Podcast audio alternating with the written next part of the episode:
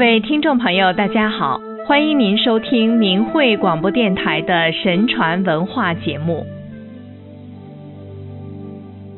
大禹治水的故事，相信很多朋友都耳熟能详。今天我们就一起来说说禹的故事。禹姓姒，名叫文命，是我国上古时期一代贤圣的帝王。他继承了尧舜只为苍生不为身的美德，潜心敬神，治理洪水，行德化民，功绩卓著。人们都说他是秉承天命而来，消除水患，救助百姓，因此被称为大禹或神禹。当时中原地区洪水为患，包围了高山，漫上了丘陵。导致人民居无定所，民不聊生。舜帝了解到禹是一位有抱负而且聪明勤恳的青年，贤名远播，于是命禹治水。禹受命之后，立即召集百姓前来协助。他为人十分谦虚，听到别人对他的善言相劝，常感激地下拜。他广纳善言，采用疏导的方法。亲自翻山越岭、趟河过川，规划水道，引洪水入海。禹极其虔诚的祭拜天地，仪式严肃庄重。他走步恭敬的姿态，就连后人祭祀神明时也有禹步之说。相传他带领民工到处治水，感动了天神相帮。黄河水神授给他河图。治理黄河、长江等大河时，出现黄龙摇尾，帮他疏导河道。天神赠给他玉筒、神斧、斩蛟神剑等，他用玉筒来度量天地，定江海水位；用神斧在河南洛阳凿开龙门，使河水畅通无阻；用斩蛟神剑斩了将清水搅浑、兴风作浪的恶龙。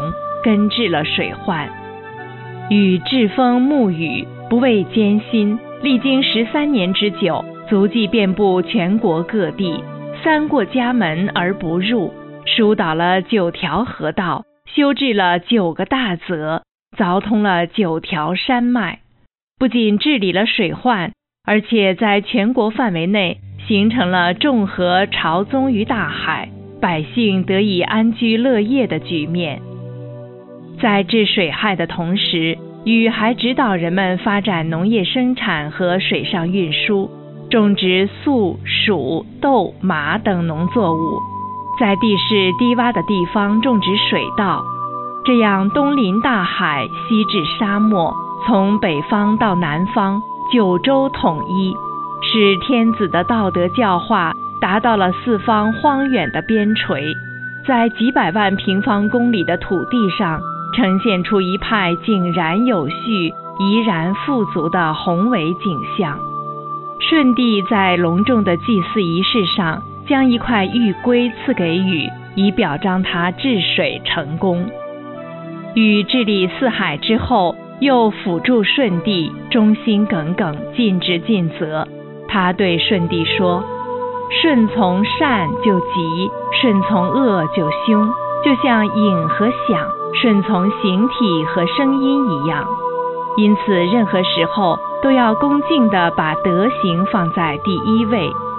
辅佐的大臣有德行，天下人都会响应拥护您。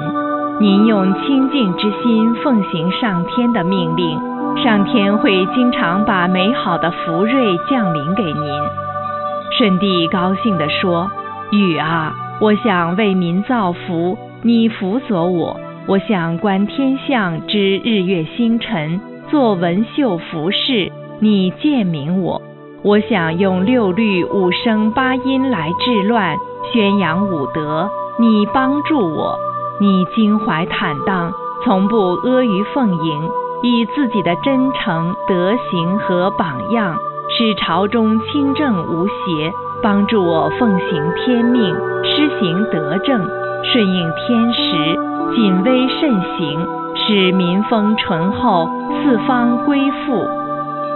舜帝命天下都学习禹的德行，在位三十三年时，正式将禹推荐给上天，把天子位禅让给禹。禹为帝后，更加勤奋地为民谋福，实行善政养民，加强道德教化，诚恳地招揽有识之士，广泛地听取民众的意见。禹帝南巡时，在涂山大会天下诸侯，前来朝见的诸侯竟达万名之众。